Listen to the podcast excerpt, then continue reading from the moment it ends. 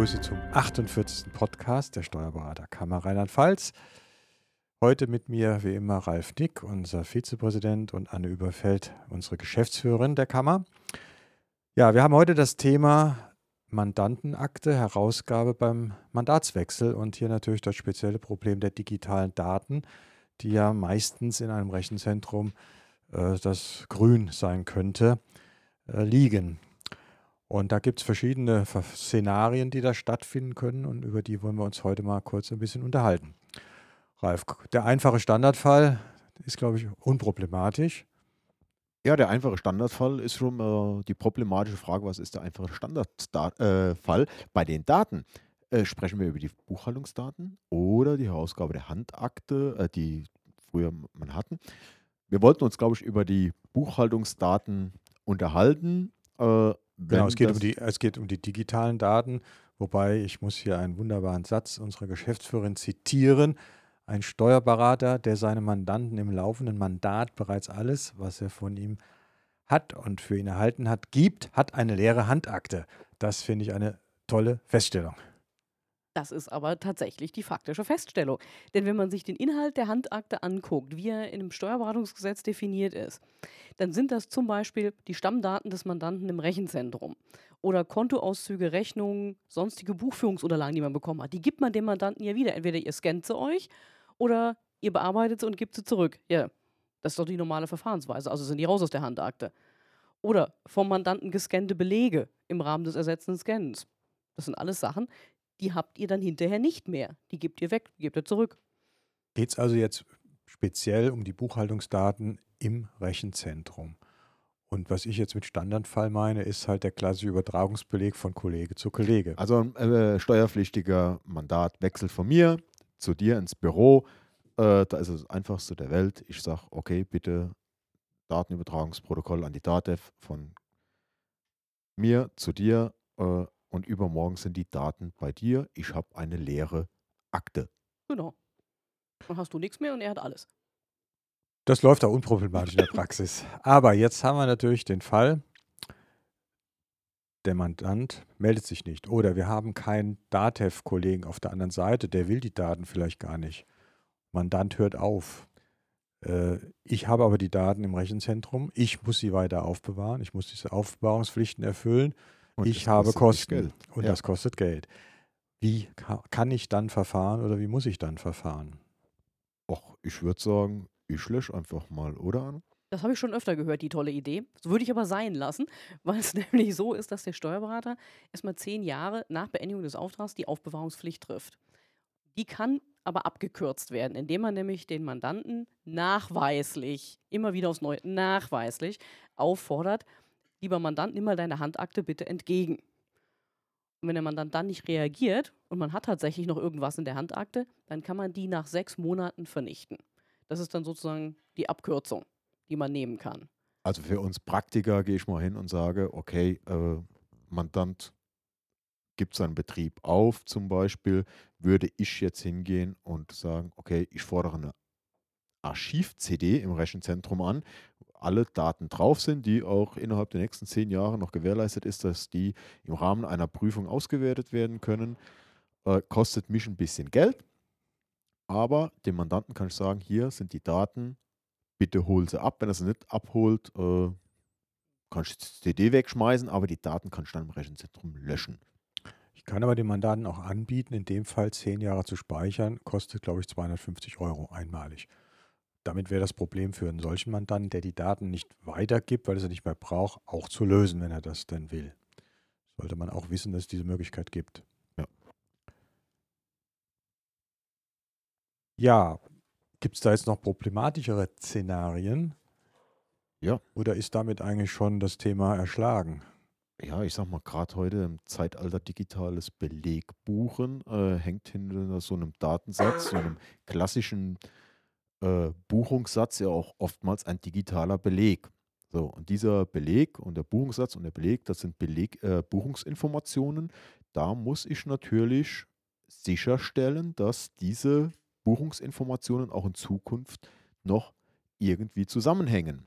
Mit einer Datev-Archiv-CD, wenn ich zum Beispiel Unternehmen online nutze, ist das kein Problem. Da hängen die Belege hinten dran. Aber ist die DATEV-Archiv-CD jetzt der Weisheit letzter Schluss für die Aufbewahrung? Ja, das ist als Übergabemedium fein, aber von der Aufbewahrung her, soweit ich informiert bin, hat die natürlich auch ihre Probleme, weil sie wie jede DVD äh, älter wird und dann die Daten nicht mehr lesbar sein können. Da muss also der ähm, Steuerberater auch den Mandanten darauf hinweisen, dass er mit dem Ding nicht mehr ewig arbeiten kann, sondern sich gegebenenfalls Kopien ziehen muss. Oder sie, aber das ist das Problem, sie in ein revisionssicheres Archiv zu Ja. übernehmen. Aber ich glaube, das ist mit den Archivdaten auf dieser CD gar nicht möglich. Zumindest außerhalb von DATEV. Äh, eine automatische Migration, das funktioniert nicht. Aber da würde ich doch jetzt mal sagen, so äh, als Entlastung für uns Steuerberater, wenn ich den Mandant darauf hinweise, ich hab, du hast hier eine CD, die allen Anforderungen genügt, bitte sorg du dafür oder du musst dafür Sorge tragen, dass die auch die nächsten zehn Jahre lesbar ist. Dann habe ich, glaube ich, meine Schuldigkeit Ja. getan. Das ist auch so. Wenn der Steuerberater, ich sage immer nachweislich, den Mandanten darauf hingewiesen hat, das Ding hält nicht ewig, zieht dir Kopien. Und zum anderen, das Ding ist nicht automatisch in andere Systeme zu integrieren, aber das ist mit etwas Mühe möglich, dann hat er seine Pflicht und Schuldigkeit tatsächlich getan, der abgebende Steuerberater in der Tat. Eine Lieblingsfrage an dich und äh, wir Steuerberater machen ja ganz gerne das Thema Kosten hier zu einem Thema und äh, das sind für uns Auslagenersatz, berechnen wir weiter. Schöne Idee. Das könnt ihr ja mal probieren. Was die Gerichte draus machen, wird man sehen. Also der Grundsatz im Berufsstand ist immer noch der, EDV-Kosten sind allgemeine Geschäftskosten. Die sind mit abgeglichen. Das gehört auch, dazu gehört auch die Archiv-CD. Hier gibt es halt mehrere Lösungsmöglichkeiten. Die eine ist, du vereinbarst es schriftlich mit dem Mandanten, oder Verzeihung, in Textform mit dem Mandanten, dass er die Kosten für die Archiv-CD übernimmt oder auch für das längerfristige Speichern der Daten. Oder du trägst die Kosten selber. Oder du äh, schließt dich einer Mindermeinung an, die mal in der Literatur veröffentlicht wurde und ähm, berechnest es an den Mandanten unabgesprochen weiter. Aber da ist das Problem, das ist völlig ungeklärt, was die Gerichte daraus machen. Das ist wirklich eine Mindermeinung aus der Literatur. Also in der Praxis sage ich mal, denke ich, dass viele Kollegen das weiter berechnen und das dem Mandanten erklären, dass das ja nun mal Kosten, die er übernehmen muss. Also hier in der Runde ist das eine herrschende Meinung, da stimme ich dir zu. äh, nee, äh, viel wichtiger äh, sind so Themen, ich buche selber, äh, ich scanne selber, äh, habe keine äh, Dativ-Archiv-CD, das heißt, ich habe aber Buchungssätze, die mit einem Beleg verknüpft sind, die ich nicht so einfach dem neuen Berater zur Verfügung stellen kann. Wenn der dann auch noch nicht mal Datev hat und diese Belege in DMS hochladen kann, wird die Sache schon ein bisschen interessanter.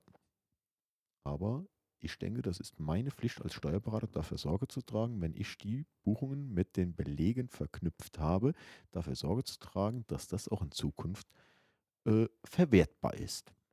Insbesondere wenn der Mandant die Akten vernichtet hat, die Belege.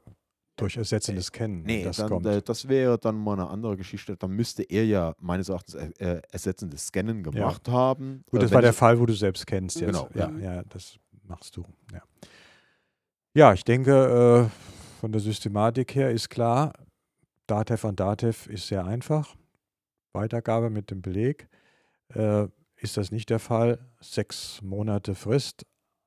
Mandanten auffordern, warten und dann kann ich löschen.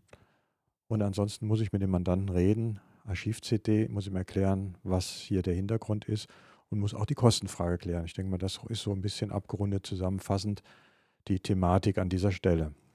Und ich denke mal, bevor ich mir wirklich ganz unsicher bin, äh, bevor ich lösche, lieber Rückfrage halten, darf ich es oder darf ich es nicht. Genau. Mhm. Oder Meine Kammer steht da ja zur Auskunft zur Verfügung. Oder wie sehe ich das? Also die Zu Kammer, steht, rechtlichen Fragen. die Kammer steht immer zur Auskunft zur Verfügung. Allerdings kann natürlich auch die Kammer nur so weit antworten fundiert, wie sie den Sachverhalt am Telefon hat. Oder, also, und sie kann euch auch nicht von der Haftung entbinden, wenn es dann trotzdem falsch war. Weil es manchmal einfach kleine Einzelheiten gibt, die sich dann nicht so richtig im Sachverhalt ergeben.